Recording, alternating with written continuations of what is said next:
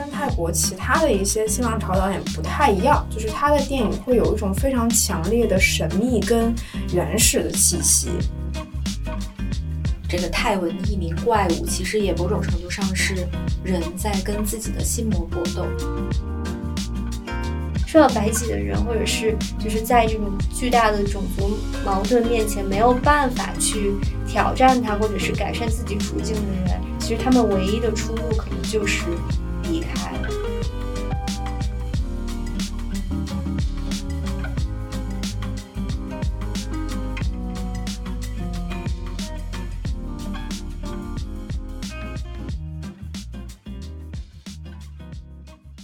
边看边看边聊，Hello，大家好，我是这一期又回归了。然后之前在清迈待了十天，呃，没有好好看电影，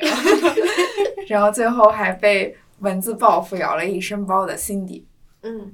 嗯，大家好，我跟大家讲后，我是在马来西亚待了半个月之后，口音都改变了的。米烧网，我跟你说，我刚刚观察他这个 这个发声方式，就是露出自己的板牙，然后舌头不要动。哦，学会了，学会了。嗯，大家好，我是既没有去泰国，也没有去马来西亚的瑶。哎，但是他刚才去了韩国，但可惜才啊，不是刚对，我刚才刚下飞机，刚才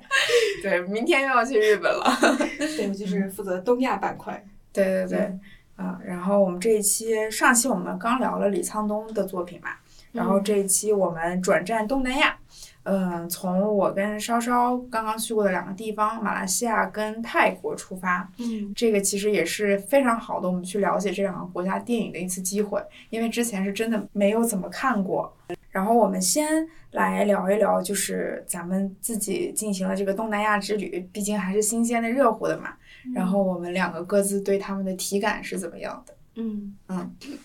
那要不就请 Cindy 先说一说他的泰国之旅。嗯，我对泰国就是这次我其实是去的清迈，然后在清迈待了有十天吧。嗯，之前有去过曼谷，但是当时对曼谷的第一印象就是过于的吵闹与烦躁。所以就想说，下一次去的时候，我就再也不要去曼谷了，我要去一下清迈。然后因为也是听说，就很多数字游民啊，然后当地的咖啡文化呀，这些是比较友好的嘛，所以就选择了只在清迈待着。然后大家的第一反应就是问我啊。你只在清迈呀，待十天，你会不会觉得无聊呀？嗯，然后结论就是其实还好。嗯，对。然后因为其实清迈它跟呃曼谷不太一样，因为它是位于泰国的泰北地区，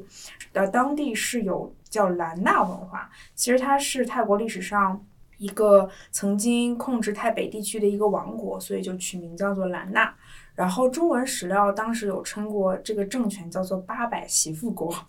嗯，我当时在呃古城里面的一家餐厅门口看到了八百媳妇这个牌子，然后我当时很好奇，我还拍了下来。然后也就是之前在做这个电影资料的调查的时候，才发现原来八百媳妇是这个意思，因为当时传说中这个国家的统治者有八百个妻子，所以我就觉得还挺有意思的。然后。嗯，第二个感受就是随处可见的寺庙，就是这个地方，我感觉就是走五百米，你可能就会跟一个寺庙偶遇。然后就当时也参加了一个爱民的体验，就是它是一个傍晚的骑行。然后那个当时我在参加这个体验之前，我就想说，嗯，这个清迈的地方这么小，它街道其实都很窄，然后它大部分的面积又是被古城所包围的，我怎么骑行呢？我感觉就是。平时在马路上看到什么机动车呀，然后摩托车经过都会觉得很很危险。然后我现在想说，怎么可以骑车？但是那个体验达人确实带我走了一些小路，然后发现了一些不为人知的，就是甚至你走到一些当地非常呃世外桃源一样的小社区吧，然后觉得还挺美好的。第三个就是非常混乱，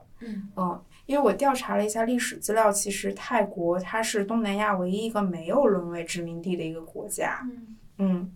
所以我就当时在想，他这些如此建立如此完善的这种符合西方人生活方式的一些咖啡馆啊、啊餐馆啊、酒吧也好是怎么来的？然后我就发现了，原来是一种。泰国非常非常传统的当地的文化与这种已经就是到了非常后期、非常现代的这种建立起来的现代文化所交融的一种，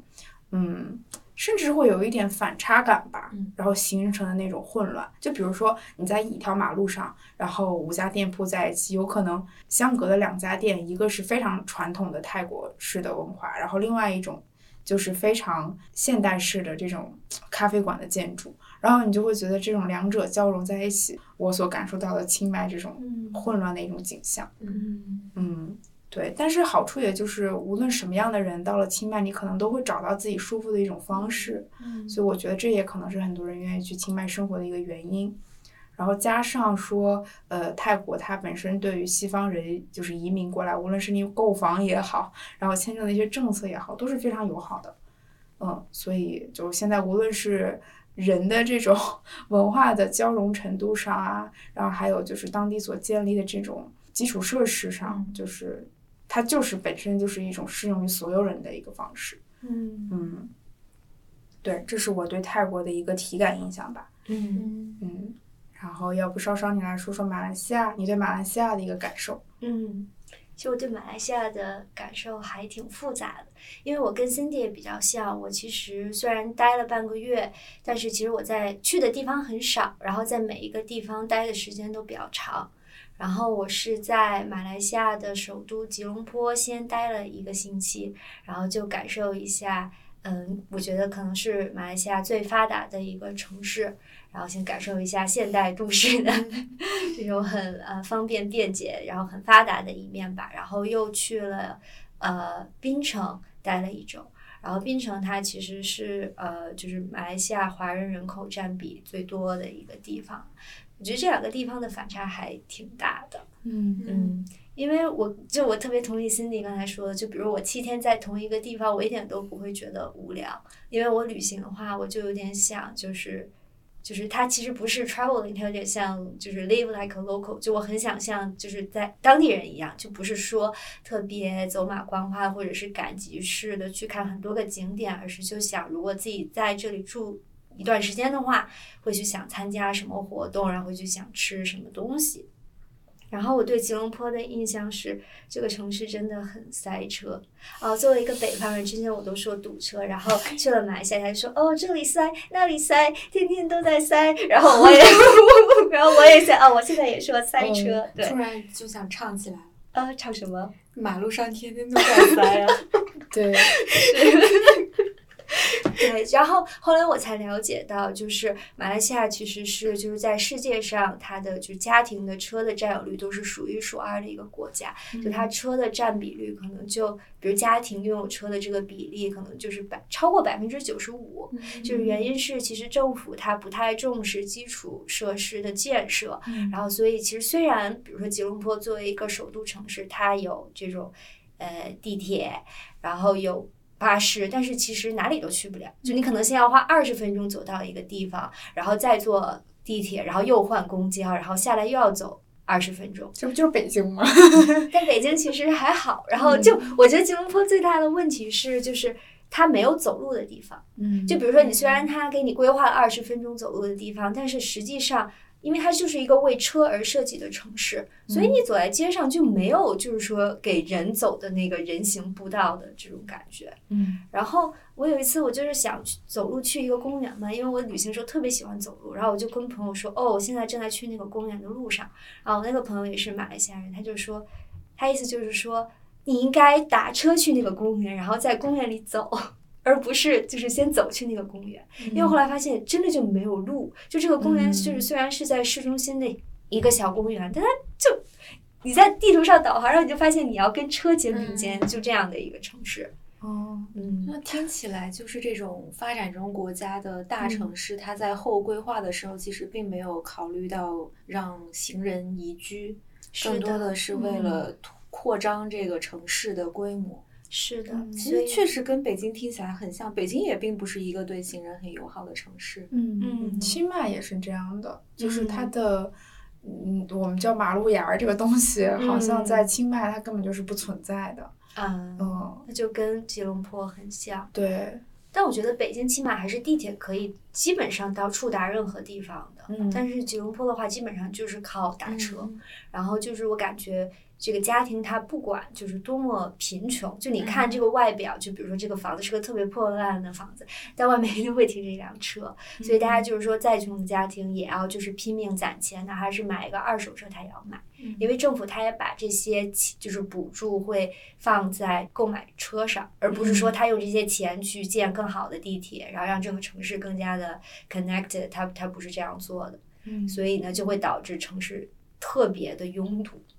哦，然后就真的时候，有时候就会在路上堵一个小时这样子，所以我就坐一个十点的飞机，我早上六点起床，六点半就出门了，嗯，哦就是因为我特别怕塞车。雅雅加达也这样。对，我就觉得这东南亚的首都城市需要再努力一下。嗯，对。然后我觉得，就是对我来说，就马来西亚它又熟悉又陌生。嗯就是我觉得熟悉的地方是，就是在基本上百分之九十五的时间里面，你都可以讲中文。就你看到是一个华人长相的面孔，然后你就可以和他讲中文。这也是为什么我在马来西亚，我中文口音就就 就带跑了 对，直转加，因为我真的很容易就是口音跑偏。嗯，就我跟东北人在一起，我马上我就嘎嘎的，我就 我就变成东北的。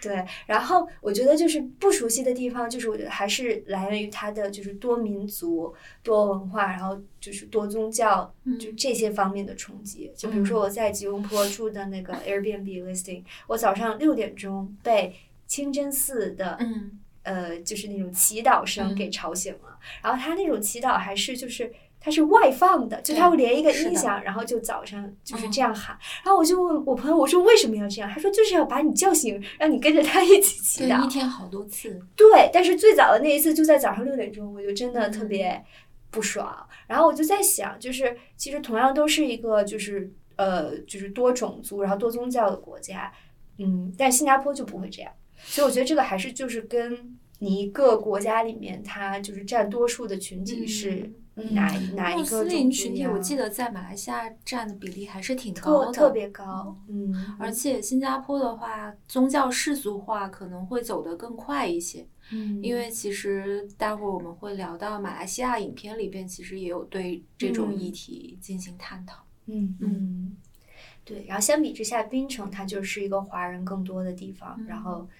嗯，感觉就和中国会更亲近一些，在文化上和饮食上，嗯嗯，那你看到那边华人的一种生活状态是怎么样的？就虽然我是一个人在马来西亚，但是我是跟马来西亚很多的当地人都有一些聊天的契机，嗯就可能正好是因为一个人，所以就是可能会更想跟别人交流吧，所以就是从。呃，跟我差不多年龄大的，然后到老人，然后到各种种族的人，其实我都和他们有一些交流。但我就觉得华人他们对马来西亚其实有很大的 frustration，就是他们觉得在这个国家没有希望，就是因为整个就是政府不管是从政策上，还有就是各种机会上，都是整体偏向于就种族是马来人这部分。嗯所以其实我看到的，包括我身边认识的，就是华人，他其实最聪明的，或者是家里就是稍微条件比较好的，相对于富裕的，他们都从马来西亚移走了。就是你其实你也会看到，在新加坡其实就是很厉害的职位上，可是有很多人他们并不是新加坡人，他们是马来西亚人。嗯然后就是他整个华人群体最优秀的人，其实都在逃离马来西亚，就他们会去西方国家。嗯嗯，就流流窜的比较多。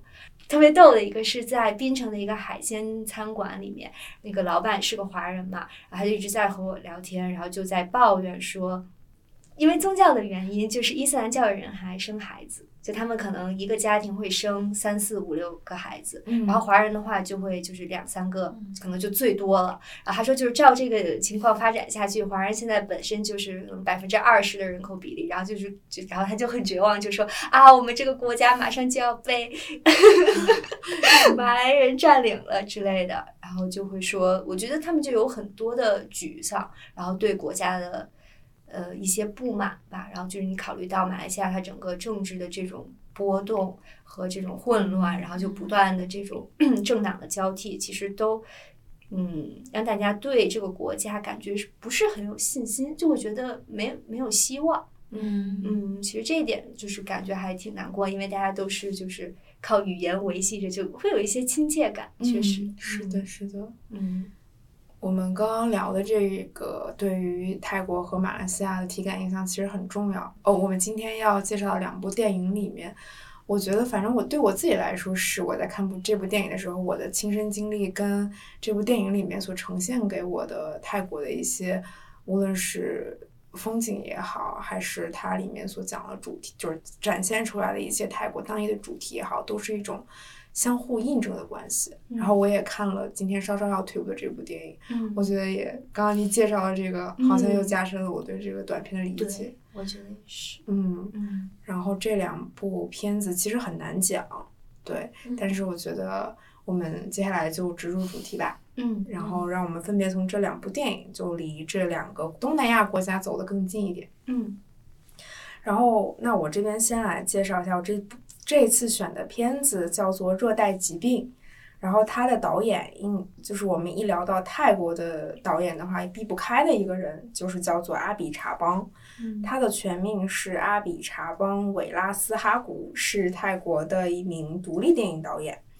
然后他其实是出出生成长于泰国东北部的一个边陲小城，叫做孔敬，所以他跟泰国其他的一些新浪潮导演不太一样，就是他的电影会有一种非常强烈的神秘跟原始的气息。嗯，这个也是我在看他这部电影的时候一个第一印象。然后阿米查邦其实他是在孔敬当地读的大学，是主修的建筑专业，但是后来他就赴美在芝加哥艺术学院学的电影专业，然后获得了硕士学位。所以他的后期的电影就是在带有他成长环境这种泰国啊、东南亚的底色的情况下，又增加了一些国际视野，包括最近呃去年他在戛纳上被提名的《记忆》，就是他跟 Tilda Swinton 这位我们也都很喜欢的英国女演员也有非常深度的合作。嗯。然后另外想介绍一个他电影的背景，就是梦境、自然和性是他电影里面非常嗯、呃常见的一个主题。就是第一印象，我在看这个热带疾病的时候，又觉得很神道，嗯嗯。对，但是也不能完全用这个很简单的词汇来概括它。嗯呃，后面其实分析的时候会发现，他电影里面在讲一个非常深刻的主题。然后他的电影其实都比较偏弱叙事，就是甚至很难去串成一个故事的逻辑线，有的时候甚至都没有故事。所以我觉得他的电影就是因为这一点吧，反倒是更突出了他所呈现的这种意象。然后就像我这次看的这个热带疾病，就是看完之后，可能我已经不记得他讲的是是什么，但是他的画面会在我脑海里面定格非常久的时间，嗯嗯，就很很值得去回味。进入介绍《热带疾病》这部电影之前，再介绍一下他创作电影的一个历程吧。嗯，首先就是他最早被大家熟知是在他二零零二年的一个叫《祝福》的电影，然后是获得了戛纳电影节的特别关注奖。然后那个时候就开始被人们熟知，然后他也变成了戛纳的常客。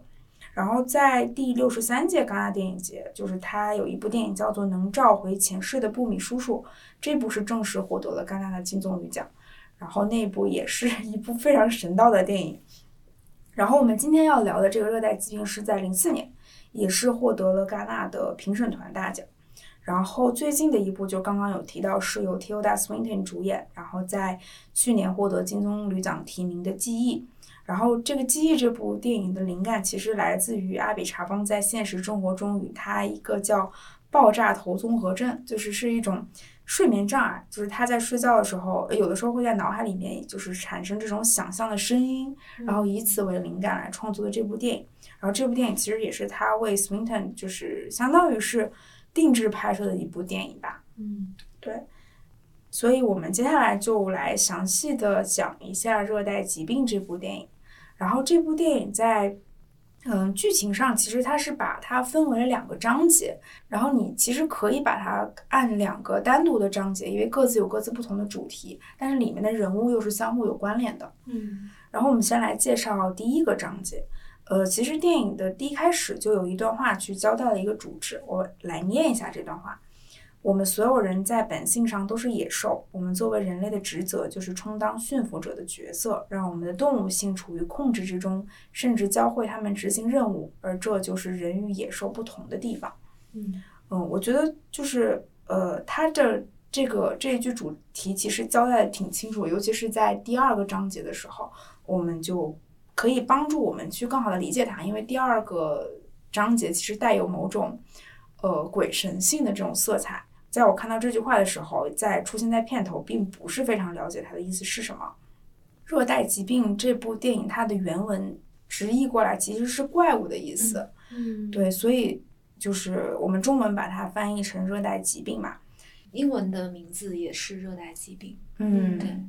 对，我们待会儿再仔细去回到他的交代的这句主旨上来进行分析。然后我们先大概讲一下这两个章节分别讲了一个怎么样的故事吧。第一章节其实是主要有两个人物，嗯呃，一个是士兵。呃，其实他叫 坑，但是我们简单把它称为 Ken 吧，因为坑确实是不太符合我们中文的这种发音的习惯，不然一会儿可能就真的大舌头了。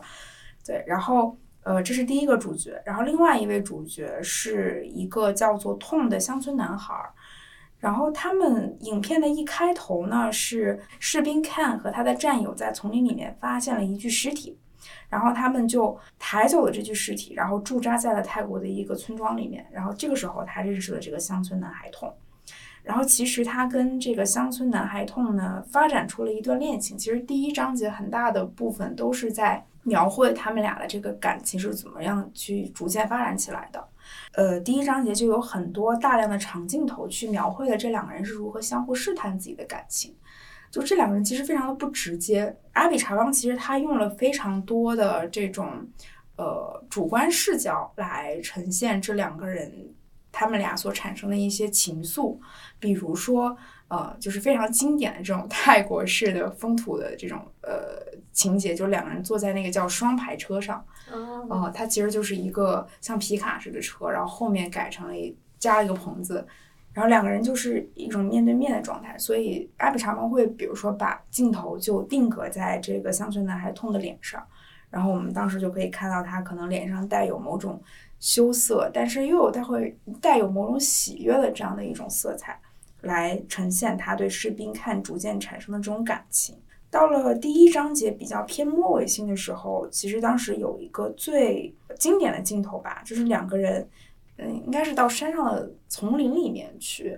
下山的时候，然后当时是用一个呃两个人的视角去呈现了两个人坐摩托车的这种风景，就这个也是很泰国式的亲密性的这种呈现。嗯就我在清迈的时候也经常打那种摩的嘛，然后你就需要坐在那个司机的后面，然后你当时就是手也就是无处无处安放放，对，你在这个摩的上面的感受是非常自由的，然后你跟你旁边的这个人，就是你会希望说，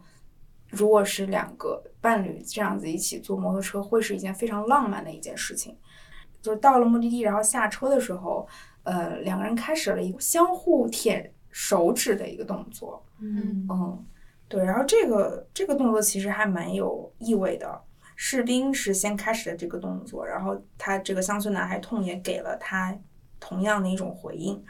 回到我们当时影片一开始交代主旨的这句话，然后我所理解的就是士兵他可能是更偏向于被驯服过的人类，因为他的身份本身就是士兵嘛。嗯然后另外就是他在某一些电影中的情节的时候，是呈现出一种更加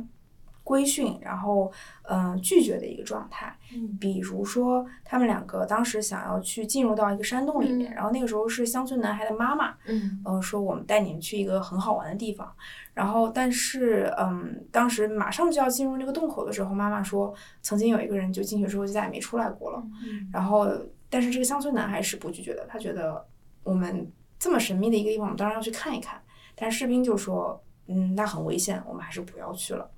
嗯，所以这个时候你就可以呈现出两个人在身份上以及可能在价值观上的一些彻底的差异。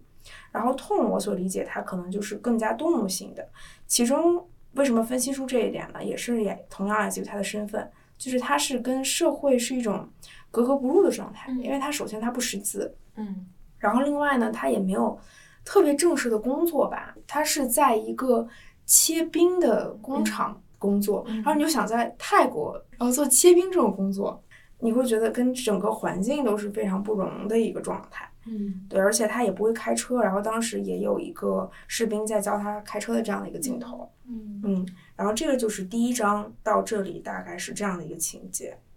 然后第二个章节其实是讲的是一个传说，就是以前有一位得道的萨满道士，他可以变成各种动物在丛林中游荡，变成乡民去捉弄路人。呃，有一件事情发生了，就是村里的村民跟一些牲畜们就开始失踪了，所以士兵就接到了命令，带着他的枪去独自前往树林寻找。当时就是这种可以变成动物的这种鬼神。那么士兵也遇见了这个鬼神，它其实是一个老虎的形象，然后也跟他发生了一场深度的较量。当时有一个画面是这个老虎变成了呃这个乡村男孩痛。我们可以把第二个章节理解为，就是我们所第一个章节里面偏向于理性的士兵 Ken 和动物性的痛相互较量的这样的一个过程，也就是作为人本身被社会规训的那种理性，然后以我们人本身所原始带有的那种动物性相互较量的一个过程。嗯，对，然后这整段戏其实都是在树林里面拍摄的。我们可以把树林想象成一座修行的道场。当时是士兵的对讲机失灵了，他断绝了与外界的这样的一个沟通。然后士兵还在树林里遇见了一个猩猩，然后猩猩对于士兵说的这句话其实还挺值得琢磨的。他说：“老虎像阴影一样在一直跟着你，它很孤独。我看到你将会成为它的猎物和伴侣。它在几座山以外的地方就可以闻见你的气味。很快你也会有相同的感觉。杀死它，让它从灵魂世界里解脱出来，否则让它吞噬你，让你进入它的世界。”星星的这段话就说明了理性与感性是不可相依存的一个状态，要不就是你死，要不就是我活。然后结尾的时候，嗯，其实我们看到的一个结局是，士兵就是这个理性，他被嗯嗯感性所化身的这个乡村男孩痛，呃，被他所驯服了。对，是这样的一个结果。我们在结尾的时候，就是看到士兵跟这个树上的老虎相互凝视，那个非常经典的画面。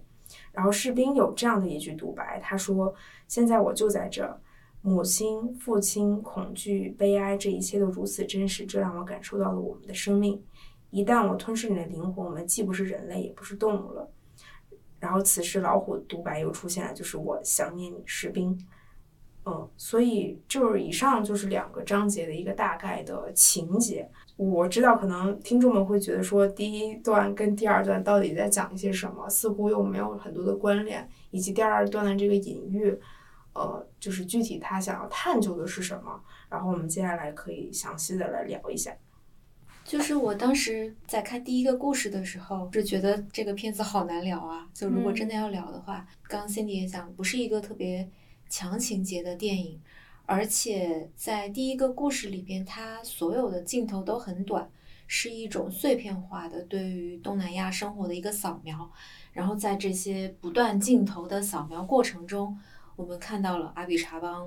用注视观看者的这样的一个视角，或者是去注视那些被观看的物体，这样的一种拍摄手法，去拼凑出一个完整的故事，就一直到。第一个故事的中后段，我们看到 Ken 跟 Tom 有了一些暧昧的情愫，然后他们在相互试探跟追逐，然后拼凑出了这整个故事。第二个故事，这个士兵流落到了这个丛林里，遇到了灵虎，遇到了这个赤身裸体的人。他一开始还试图在这个丛林里边生存，跟所有的这些未知的危险搏斗，到后来他就放弃了搏斗。去试着跟这个自然共存，到这个时候，当你把第二个故事里边的这些种种符号跟第一段故事对照起来，你就会发现，哦，原来导演在第一段里面做出这些安排是有这个意思。就刚刚 Cindy 也讲到，嗯，第一段里边可能这两个人最大胆的互相表达感情的舔手的那个情节。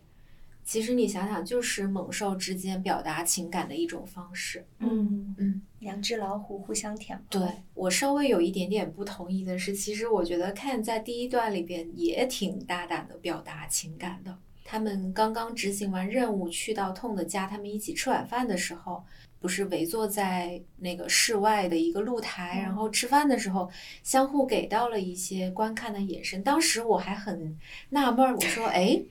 这个看这么深情的眼神纠缠是给向谁呢？因为在这里导演就也跟观众开了一个玩笑，就他有把镜头给到席间的一个年轻的女孩，就会让对就会让观众误以为，嗯，他是跟这个年轻的女孩产生了一些感情，嗯，所以实际上导演对于这两个男孩的感情描述和去让观众看到他们感情的发展是一步一步铺垫出来的。某种程度上也从侧面说明了，他就看可能是那个更被文明规训的人，因为一开始会给大家造成一种错觉，就是他会跟女孩调情，然后似乎这个很深情的眼神是释放给女生的，然后渐渐我们发现其实不是，嗯。嗯，嗯，但是相反，痛虽然他是一个好像没有那么被规训的。更脱离于社会主流的人，但他面对这种感情的反应是很懵懂的，嗯，就他没有拒绝，但是你也没有感觉到他有很主动的迎合。这个是阿比查邦在刻画这种感情发展很妙的一点，不急于在这样的一个故事里边给到他一个什么样的结局，嗯就只是让大家去体会他们的眼神之间流露出来的这种相互吸引。不管是他们跟其他人的眼神也好，还是他们之间的眼神也好，在我看来，是一种可能比我们其他受过更高教育的、受过更多所谓文明规训的人的眼神是更天真的、更无所顾忌的。就是在这里边，可能他们的自我本来就已经放得很小了，然后到了第二个故事里面，我们看到。这个士兵到最后是彻底的把自我放下了，投身到了这个自然里面。在第二个故事里边，这个猛虎跟士兵不仅仅代表的是理性跟感性，更多的是外在跟真实的自我怎么样去相处博弈的关系吧。我觉得，对比第一个故事和第二个故事里边的一些人物关系，或者是人物跟身边环境的一个关系的。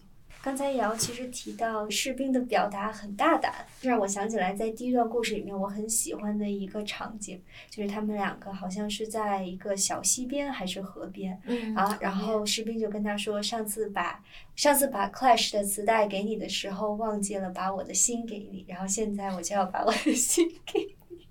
然后我就觉得嗯有点意思。其实就这两段故事。隔得还挺深的，但它中间用了一个，就是这个士兵他在，嗯，一个卡车上，就相当于拉他们进森林的这一段，然后放了一段。特别有意思的音乐，然后相当于把两个故事串起来了。嗯，其实我觉得就是特意安排一个就是类似旅程，或者是就在公路上行驶的这种感觉，其实就有一种就是从你白天表象的这种意识，然后开到就是那种深夜潜意识的感觉，我是会有这种感觉，因为就是第一段故事里面完全是发生在社会，就是一个人文景观的这样，比如说村落，比如说商场。就买皮鞋这种，所以你会看到就是在社会一个正常的社会环境下，然后大家的各种表现。但是第二段他就把它拉到森林里面，森林就感觉是一个野性更原始，然后和就是现代文明社会隔绝的这样的一个森林，所以我就觉得它会流露出一种更根本或者是更原始的东西了，所以就感觉是更深层的潜意识的这种。对，从欲望表象回归到本质。因为第一段故事，他们坐卡车播放那个好听的音乐之后，那个音乐是突然就停止了，然后给到了痛的房间。当时我忘了是 Ken 还是痛在睡觉。嗯，紧接着就是一段黑屏，然后就进入第二个故事。嗯嗯，你就会不由得联想是他们做了一个梦，在现实生活中。虽然 Ken 总是很大胆的去向痛表达情感，但是痛的妈妈作为一个旁观者，或者是作为代表着这个社会主流标准的这种评价者，他是对这种感情是已经有所察觉并且不认同的，所以他才会跟他们讲那个和尚还有农夫的关于贪婪的故事，就是再去敲打他们。让他们去正视自己内心的一些欲望是不是恰当，在这段感情进行的过程中，他们面临的另外一种社会的规训吧。嗯，虽然在第一段里面我没有看到看流露出过多的这种挣扎，但是他内心的这些梦魇，开头讲到这个泰文一名怪物，其实也某种程度上是人在跟自己的心魔搏斗，跟自己的欲望，以及面临社会的规训也好，或者是面临自己内心真正的需求，面临自己自我以及更大不可知的神秘世界这样的一些挣扎。影片必须得把两个故事结合在一起看的一个原因。嗯除了这两个故事，你去对应的看这对人物关系之外，其实对我来说冲击更大的是第二个故事里边这种自然跟神性对于这个士兵的冲击。我在第二段故事里边印象最深的一个片段，其实是这个士兵其实已经失去了跟总部的这个无线电联系，但是有一天晚上，无线电突然发出了一些声响，紧接着他就听到了震耳欲聋的萤火虫的声音，然后看到远方的一棵树亮起来，他还看到死掉的牛，他突然灵魂出窍，他看到了这个牛的灵魂，在那一刻，我觉得这个士兵已经彻底的感受到了就是人类的渺小，他也已经意识到了人类中心的这种想法其实是很愚蠢的。嗯所以我们就看到，在第二天，他就他就开始改变了自己的行为，开始像一个动物一样四脚着地的行走，嗯就开始彻底的拥抱自然。这个是，嗯，我在第二个故事里边，除了刚刚讲到的，去反观我们内心的欲望也好，人在自然跟神性面前到底是一个什么样的位置？确实，在东南亚徜徉其中，你能够感受到这种自然带给你的这种包裹式的感觉。因为我们看到第二个故事的那些丛林，其实它的树枝是长得密密麻麻的，就像一个编织的特别紧密的血管，就把所有的生命紧紧包围。在这其中被被包围的不仅仅是这个士兵，还有里边的老虎，还有牛。赤身裸体的痛，就虽然这个形象我们也不得而知它是真实的存在还是一种幻想，嗯就是你能看到自然界它是能够包裹所有的这些生命的。嗯嗯嗯对，这个是我看第二个故事里边是特别受到震撼的一个点。嗯，对，自然其实也是就是阿里查邦电影里面的一个嗯经常出现的主题，尤其是他对于泰国这种，因为他本身就是成长于泰国的一个小乡村嘛，然后那个乡村其实是位于泰国、老挝和柬埔寨三国的一个交界地，然后其实是泰国当地比较偏向于非常贫困的一个地方，可能回想。这种小地方，就我们自己设想一下，它可能跟宗教是一种什么样的关系？就是那里的人，比如说供奉一些什么土地神啊，然后对于佛教啊，对于一些有灵性的东西，可能是会寄托更多的一些自己的希望也好，对，就是会相相信一些自然或者是动物身上所带有的这种灵性，嗯。嗯，嗯。对，包括结尾的这个处理，当时我在看的时候也在看到底就是士兵跟老虎的博弈是谁输谁赢。我比较惊讶的是，我以为导演会就选择一种没有结局的手法，但是他其实给了我们一个答案。嗯。嗯，就是最后这个士兵被老虎所驯，一步一步所驯服了，然后他最后可能是归于自然吧，这样的一个结局。对，也可以说归于自然，也可以说他彻底的放下了自我。嗯，佛教里边说的放下我执，就是彻底的把自己的意志交还给身边的一切，嗯，然后把自己所有的这些欲念放到最小。我觉得这个是他最后达到的一种状态。嗯因为最后的那个声音里边，那个老虎其实也说话了，他说：“我很想念你，士兵。”嗯对吧？嗯嗯，对。那我们最后来讲一讲这部电影导演对于里里面一些声音和镜头的处理吧。嗯。嗯看这个片子的时候，一直带给我的是一些情感上、直觉上的冲击。当我想去留意到他是怎么去呈现这种情绪的时候，我发现他对于声音的应用其实非常有意思。第一个故事里边，它大量的场景都是去呈现东南亚的街头也好，或者是这些家庭，还有乡间的一些声音，你是能够感觉到人说话的这些对白是被包裹在这些环境音里边了。嗯嗯，我记得最有幽默感的一个声音是痛的妈妈带他们俩去那个洞穴的时候，里边供奉着一尊佛，然后那个啊。供奉佛的播放的音乐其实是那种很塑料的电子音乐，嗯。然后，呃，那首曲子其实是一个特别经典的圣诞颂歌，叫《God Rest You Merry Gentlemen》。嗯。然后你想想，这他们信奉的是佛教，然后那个音乐是一个 基督教、天主教的音乐，然后后来那对那首曲子还被张韶涵呃就是编曲重新编曲变成了预言嘛，对吧？哦，你是不是听着特别耳熟？啊对对对，就在那个片段，我就觉得哦，这个导演还是挺有幽默感，就诸如此类的这种让人会心一笑的声音。这个环境音到了第二个部分，在我看来，它本身也变成了一个角色。就无论是里边的走动的声响，还有震耳欲聋的虫子叫，还有猛兽的声音，它本身也是一个角色，也是预示着一种去人类中心的一一个体现方式。对，所以我对这个电影的声音还是印象挺深刻的。嗯，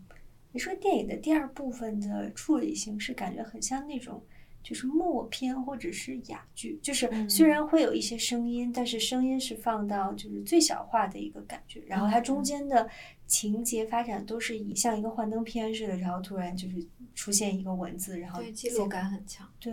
嗯。最后可能我想聊聊这部电影的一个色彩吧，嗯。就是前半部其实它更多的是人与社会的一个环境，然后第二章节就完全是到了一个森林的环自然的环境，所以这两个对比还挺强烈的。反倒是展现了就是泰国这种东南亚文化的两面。一个就是在人类社会的这种环境里面，其实人的色彩也是非常的明艳的，尤其是在东南亚这个地方。嗯就就记得当时他们俩去，应该是一个歌厅吧，嗯，然后还被就歌手邀请上去唱歌，唱的还挺好。对，就是一下你就会联想到东南亚的那种歌舞啊、色彩呀、其实它跟热带雨林的那种色彩的丰富性也是一一对应的。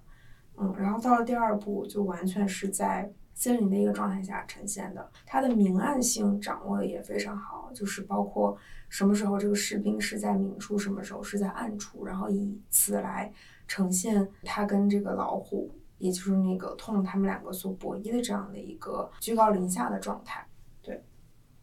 好，那我们这部聊的差不多，然后我们接下来进入到我们想要介绍的马来西亚的这部，嗯，也不是一部吧，十五部对对对。对，因为不不确定还有多少听众能够听到现在，就能听出来阿比查邦的片子确实不太好聊。但是呢，如果你听到了现在，就接着往下听，因为接下来我们对这部马来西亚电影的介绍肯定不会让你失望的。嗯。嗯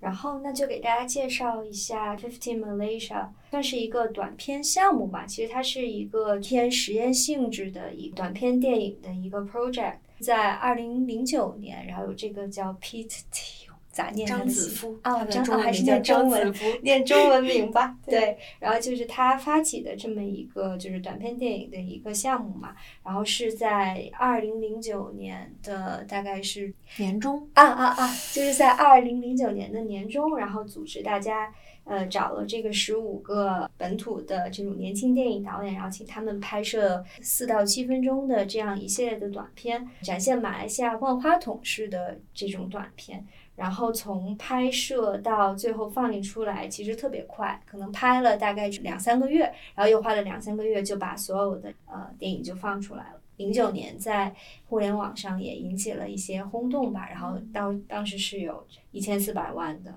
观看量。其实我在准备的时候，我也觉得就很难讲，因为其实如果跟大家过一遍内容呢，其实就反而失去了大家去观看的这个魅力之处。所以我觉得可能还是从我自己在马来西亚的一些经历，然后包括我对马来西亚一些了解，然后给大家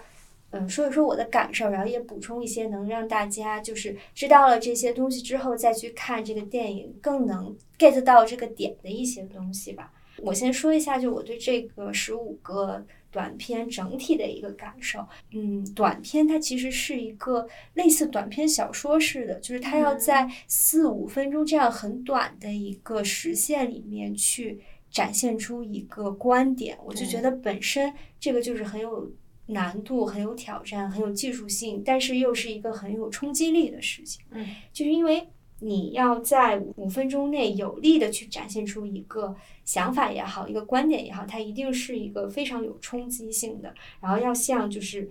鼓点或者是那种暴雨啪嗒啪嗒的那种呃雨点一样，就是要就击中，哪怕是一个小点，也要击中你的心的这种感觉。通过短片的形式，其实也能让我们看到导演的所思所想，以及他想让大家去关注、去停留的一个领域或者是一个角度。所以我觉得从这个点出发，然后看这个十五个短小的影片，其实是非常有意思的，因为他们无论是从题材上，还是从他们的拍摄形式上，都具有非常丰富的这些特质。比如说形式上，你会看到他说哦，有的是纪录片。然后有的呢是就是有点像蒙太奇似的，然后一帧一帧一帧，有点像定格动画，然后把所有的照片都拼接起来的这样一种很新颖的形式。内容上其实你也看到它会包含一系列范围很大的社会政治题材。马来西亚很有名的就是呃政治贪污，政治贪污。然后作为一个就是多种族国家，它的这种。宗教冲突，然后种族上的冲突，就刚才我提到，就是大家对整个国家没有希望，然后这种经济衰退，或者是这些的一些，总之就感觉它是一个万花筒式的吧，就能看到就是马来西亚生活的各个方面，嗯。嗯。对，反正我看了，觉得还挺有意思的，因为第一个故事一上来就太好笑了，因为他是那个谁黄明志主演的，是一个我还蛮喜欢的一个 rapper，然后拍那个片子的导演本身平时就会做一些很有创意的短片，其实他是用了一个很夸张的手法来体现了刚刚稍稍提到的这种种族融合的问题。而且在看这些短片的过程中，你是能够感觉到很旺盛的生命力。这种生命力是来自于这些导演各自对于自己所生活的这个国家，其实都有很深刻的理解。因为当时这个制片人张子夫把任务交给他们的时候，其实就是希望他们拍一件你觉得这个国家最病态的、最值得讨论的，或者是最美好的事情。嗯，然后最后大家呈现出来的是有一些是不约而同的拍了同样的东西，但你会发现大家拍的方法都不太一样，而且这些事情可能是所有的马来西亚人，甚至是邻近国家的人都有所耳闻，但是之前不一定有这样的文艺作品能够用这样的形式来呈现的，所以我觉得这个短片它虽然可能之前。除了本国人之外，看的人没有那么多，但其实是一个挺好的了解马来西亚的一个切面吧。嗯，因为好像确实你很难从一部长片就能够窥探到这个国家的全貌。因为实际上，之前我们在准备这一期节目去聊我们要看哪一些马来西亚影片的时候，有提名各种导演的一些长篇作品，但是后来发现好像也只能够看到其中的一个面相。嗯嗯，然后这十五部吧，就是一个挨着也看，有的甚至看了很多遍，然后就觉得有一些是很有趣的类型，然后有一些是能从个体身上看到他所想反映的这种社会现实的一些问题。嗯，对，然后有一些可能是就直接从一个大的切口去切入的这样的一个大的命题。嗯嗯，所以你们有哪个最喜欢的吗？也许可以。稍微做一下展开。嗯，我最喜欢的就是那个第二个影影片叫《Chocolate》啊，那个就特别像那种三行微小说，有没有？是的，是的。但我就觉得它很细腻，就是刚才 Cindy 说的，它就是从个体的故事，然后展现出了马来西亚这种。种族隔离之间的反映的一系列的矛盾，但是是在个体关系的维度，然后展现出了一个很微妙的，嗯，就是不同种族之间可能价值观上，还有代际之间价值观的一些差别，还有待遇上的，就是我觉得最大的原因就是，比如说马来人在马来西亚华人会觉得马来人他们是一个 privilege 的一个群体，嗯，就是在各种比如说。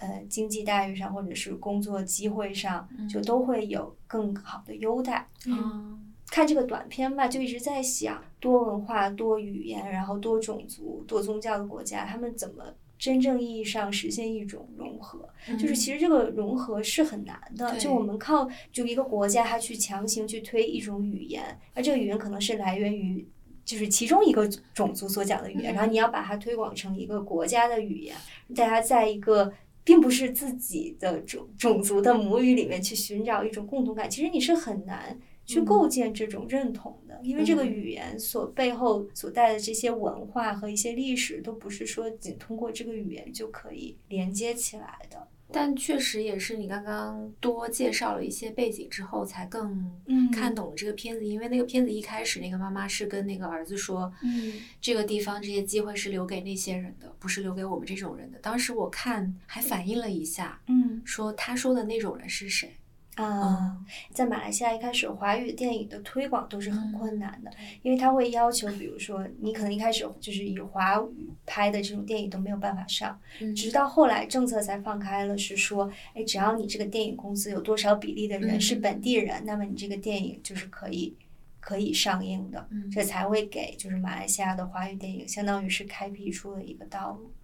其实就是比如说华人为什么会离开马来西亚，就比如说像那个华文独立中学，它这个文凭是不被政府认可的。嗯所以你要么就是去上那种公立的高中，要么就去上国际学校，然后去出国。如果你作为一个华人，你去上独立中学，一是你要交很多学费，因为这些独立中学相当于都是自己筹资，就民办的嗯私立学校嘛，嗯家境首先要好。可能考虑就是你以后可能没有办法在这个国家得到一份体面的工作，那你可能就要去其他承认这些文凭的国家，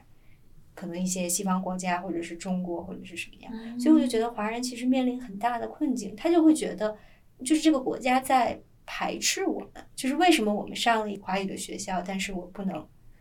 就是得到承认，所以就会感觉这种代沟是很深的，嗯。所以就感觉很多马来西亚的华人，他们其实是很亲中国的，就他们会想象一个更强大的中国，能让他们在 马来西亚的地位会高一些。可是我看这些短片的感觉是，其实嗯。是不同族群的人之间都有很多误解。因为有的片子里边，你看到其实华人群体是那个高高在上的，可能嗯他们更有经济头脑，更懂得怎么赚钱。嗯但是相对的，有一些穆斯林群体就不一定是马来人，那有一些穆斯林群体可能就是因为各种原因，他们的经济状况很不好，生活也过得很不好。那他们的小朋友在学校可能会受到霸凌什么啊，的。就那个 house House 嗯，对你就会感觉到，就是相互之间好像就都很难去理解对方，就相互都觉得嗯我过得不好，你过得比你是。受益的群体，对嗯嗯嗯，然后我自己最喜欢的其实是用一些很戏谑的方式去消解刚才我们所提到的这种种族冲突，就是那嗯。个 meter，、就那个嗯。出租车司机的那个啊伪纪录片。他好逗，对呃，有一个采访者就跟他提各种问题嘛，他现在可能看来世界各国的出租车司机都比较能侃吧。有一个问题是说你对学英语怎么看？嗯就我觉得这这一题就特别好的体现了说你怎么去理解身份认同这件事情。嗯嗯，因为一开始，嗯、这个出租车司机其实有讲说，他为了让自己的小孩儿可以留学，那肯定是要学英语的呀。但是后来，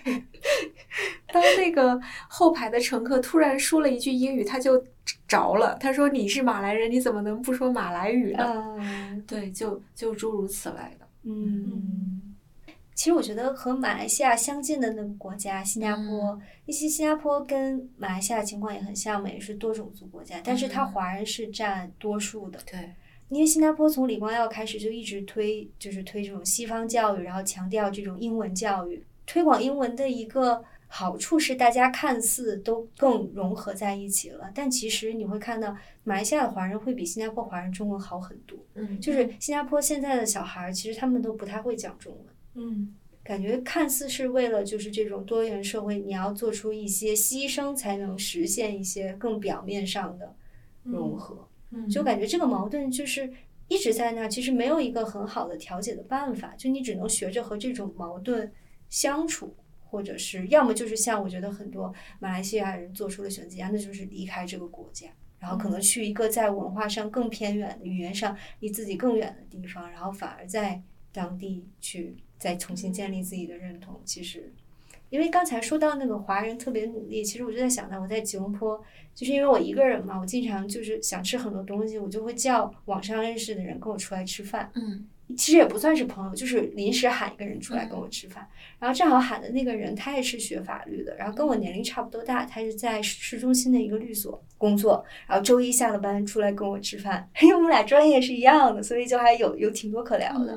然后他就跟我说，他作为一个华人，他从小受到的这些教育，就是他一定要比马来人多努力，可能比如说百分之五十、百分之一百，然后才能和他们有一样的待遇。我听了这个话之后，我就心里感觉就是五味杂陈这种。嗯嗯，就可能当时就是移民的初衷是为了去那边获得更好的生活，但是其实可能就我自己想象没有想，可能我作为一个在国内的人想不到说，在马来西亚的人可能和在一些什么北美啊之类的我们所想的那种大城市的人的压力其实是一样的。嗯嗯，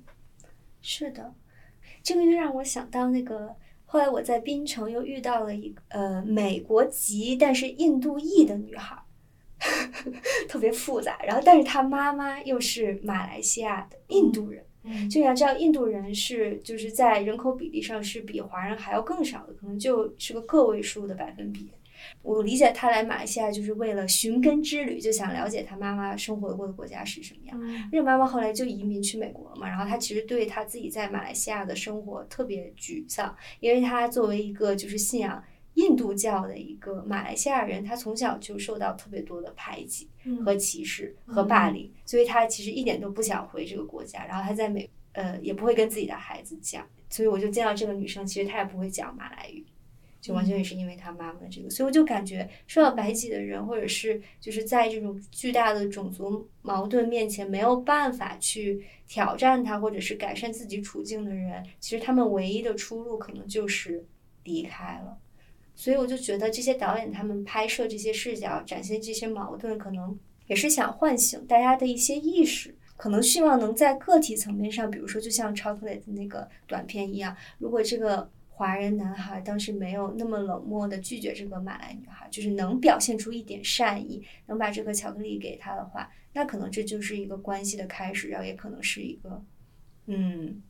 不能说解决这个问题，但是至少是可以使事态变得有一点点好的这样的一个开头吧。导演还是放了很多希望和一些 乐观在里面了。嗯，就是从我的角度来看，听了大家的就是讲的这些故事，我就觉得。这个处境确实是很难。然后我觉得，作为我们国家，其实，呃，虽然五十六个民族，但是作为就是压倒性人数的汉族汉人，其实从来就没有感觉到和其他种族的这些融合、碰撞、冲突或什么，因为我们就是一个多数啊。对，我们是没有办法体会这些痛苦的。嗯嗯，是的。嗯，然后就刚才跟大家说了这么多，其实就是也想给。就是大家如果对这个短片合集感兴趣的话，给大家提供一些背景吧。我觉得就是有了这些信息，然后再去看这些短片，会有更深入一层的理解。然后我们到时候也会在那个 show notes 里面把这个观看的网址放进去。然后每个影片其实非常短，然后非常推荐大家就是在这个茶余饭后、通勤的时候，或者是上厕所的时候都可以这个随手来一下，因为它真的很有意思，然后也会让大家更好的了解马来西亚，就一个嗯，在文化上离我们又有点远又有点近，但又相似又不同的这样一个地方吧。然后作为一个非常喜欢马来西亚。括号，尤其是吃的的人，然后也希望大家有机会可以去马来西亚旅游一下。嗯嗯，好的，那我们今天就聊到这儿。哦，如果大家喜欢我们的节目，也不要忘记点一个关注、转发，然后分享给你身边的朋友和家人吧。然后也不要忘记评论区告诉我们你想听我们聊哪部影片或者哪个导演。然后北影节又快来了，希望大家跟我们一起看电影，也可以一边旅行一边看电影。对，在马来西亚看电影，对，度过美好的电影节和五一假期。好的，那就这样，嗯，拜拜，拜拜。